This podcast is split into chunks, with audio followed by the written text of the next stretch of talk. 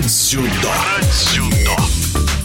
Спортивное радиодвижение продолжает цикл передач, посвященных 50-летнему юбилею Федерации дзюдо России. Иногда трудно представить, что спорт, который поначалу даже не очень нравился, может стать делом всей твоей жизни. Но именно так произошло в случае с Кириллом Денисовым, для которого дзюдо распахнуло многие двери. Уроженец закрытого городка в Челябинской области победил на чемпионате Европы и завоевал медали на пяти чемпионатах мира, выиграл первый в истории Европейские игры в Баку и стал участником участником двух Олимпиад. А теперь Кирилл Денисов является спортивным директором Федерации дзюдо России и продолжает трудиться на благо отечественного спорта, помогая следующему поколению борцов подняться на вершину Олимпа. О своем пути Кирилл Денисов рассказывает в эфире радиодвижения. Свою карьеру я завершил в 2020 году. Было несколько факторов. Ну, конечно, первое, то, что я начал стареть. Все давалось не так легко, не с таким удовольствием. Ну и к тому же так символично получилось, что в свое 32-летие я выступал на Гран-при в Израиле. Получил травму прям в свой день рождения. И вместе с генеральным менеджером Эдсо Гамбо, со своим личным тренером вот приняли решение, что пора заканчивать спортивную карьеру. Но на самом деле была такая неприятная, конечно, вещь. Это коронавирус и локдауны. Но в моей судьбе, в моей жизни это сыграло положительную роль, что у меня было время подумать и поразмыслить над тем, чем я хочу заниматься. Конечно, работа в Федерации у меня началась в конце 2020 года, это был ноябрь, но было легко втянуться, потому что до этого я уже 4 года руководил клубом э, с достаточно большим количеством людей, и клуб по меркам э, Уральского региона, по меркам России достаточно успешный. Образование свое я получил в Южноуральском государственном университете, за что очень сильно ему благодарен. И также по специальной программе Фонда поддержки олимпийцев я прошел обучение в Олимпийском университете, и именно вот тоже это образование очень сильно дало мне мои первые месяцы работы в федерации. Ты неосознанно всегда понимаешь, когда дзюдо становится частью твоей жизни, но я понял примерно это где-то в 11-12 лет. Заниматься дзюдо я начал с 7, и вот по истечению 4-5 лет я относился несерьезно к этому виду спорта, ходил во многие другие спортшколы, занимался другими видами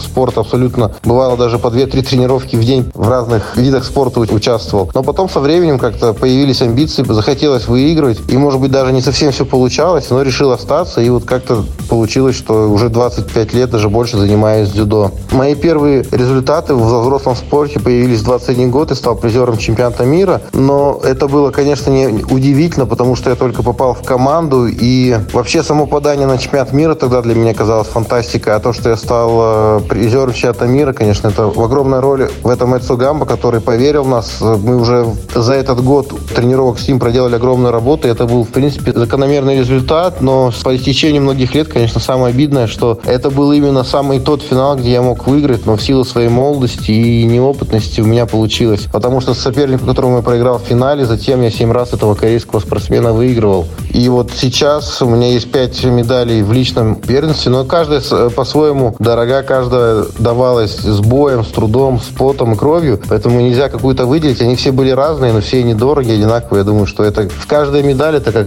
свои дети, ты не можешь их выделять и говорить, что какая-то лучше, какая-то хуже. Вы выступали на Олимпийских играх в Лондоне и Рио-де-Жанейро, а затем сумели войти в историю, победив на первых европейских играх, которые проходили в 2015 году в Баку. Сравните атмосферу соревнований. Как считаете, идея европейских игр жизнеспособна?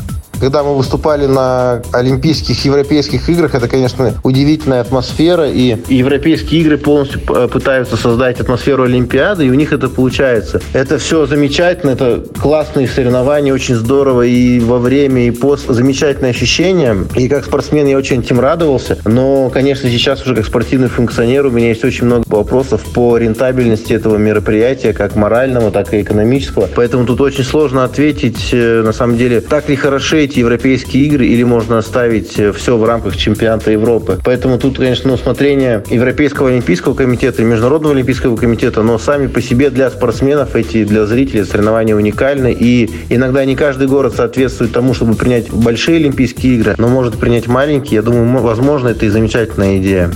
А несмотря на то, что история дзюдо в России насчитывает более 100 лет, официально этот вид спорта был долгое время под запретом, и лишь в 60-е годы 20 века последователи дзюдо смогли вернуться на татами. Как считаете, вектор развития отечественного дзюдо был взят в верном направлении?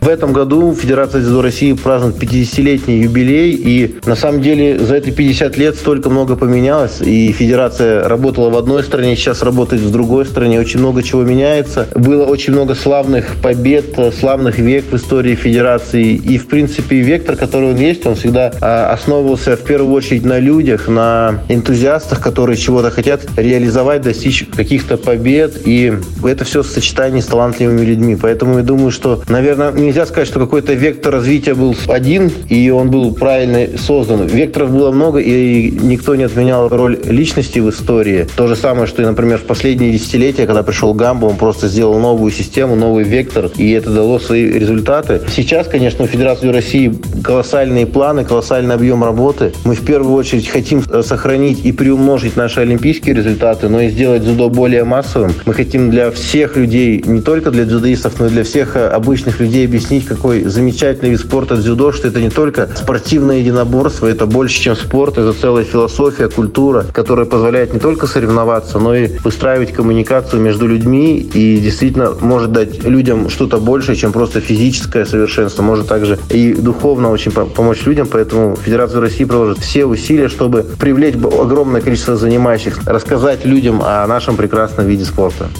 В эфире радиодвижения был спортивный директор Федерации дзюдо России Кирилл Денисов, чемпион Европы и Европейских игр, пятикратный призер чемпионатов мира.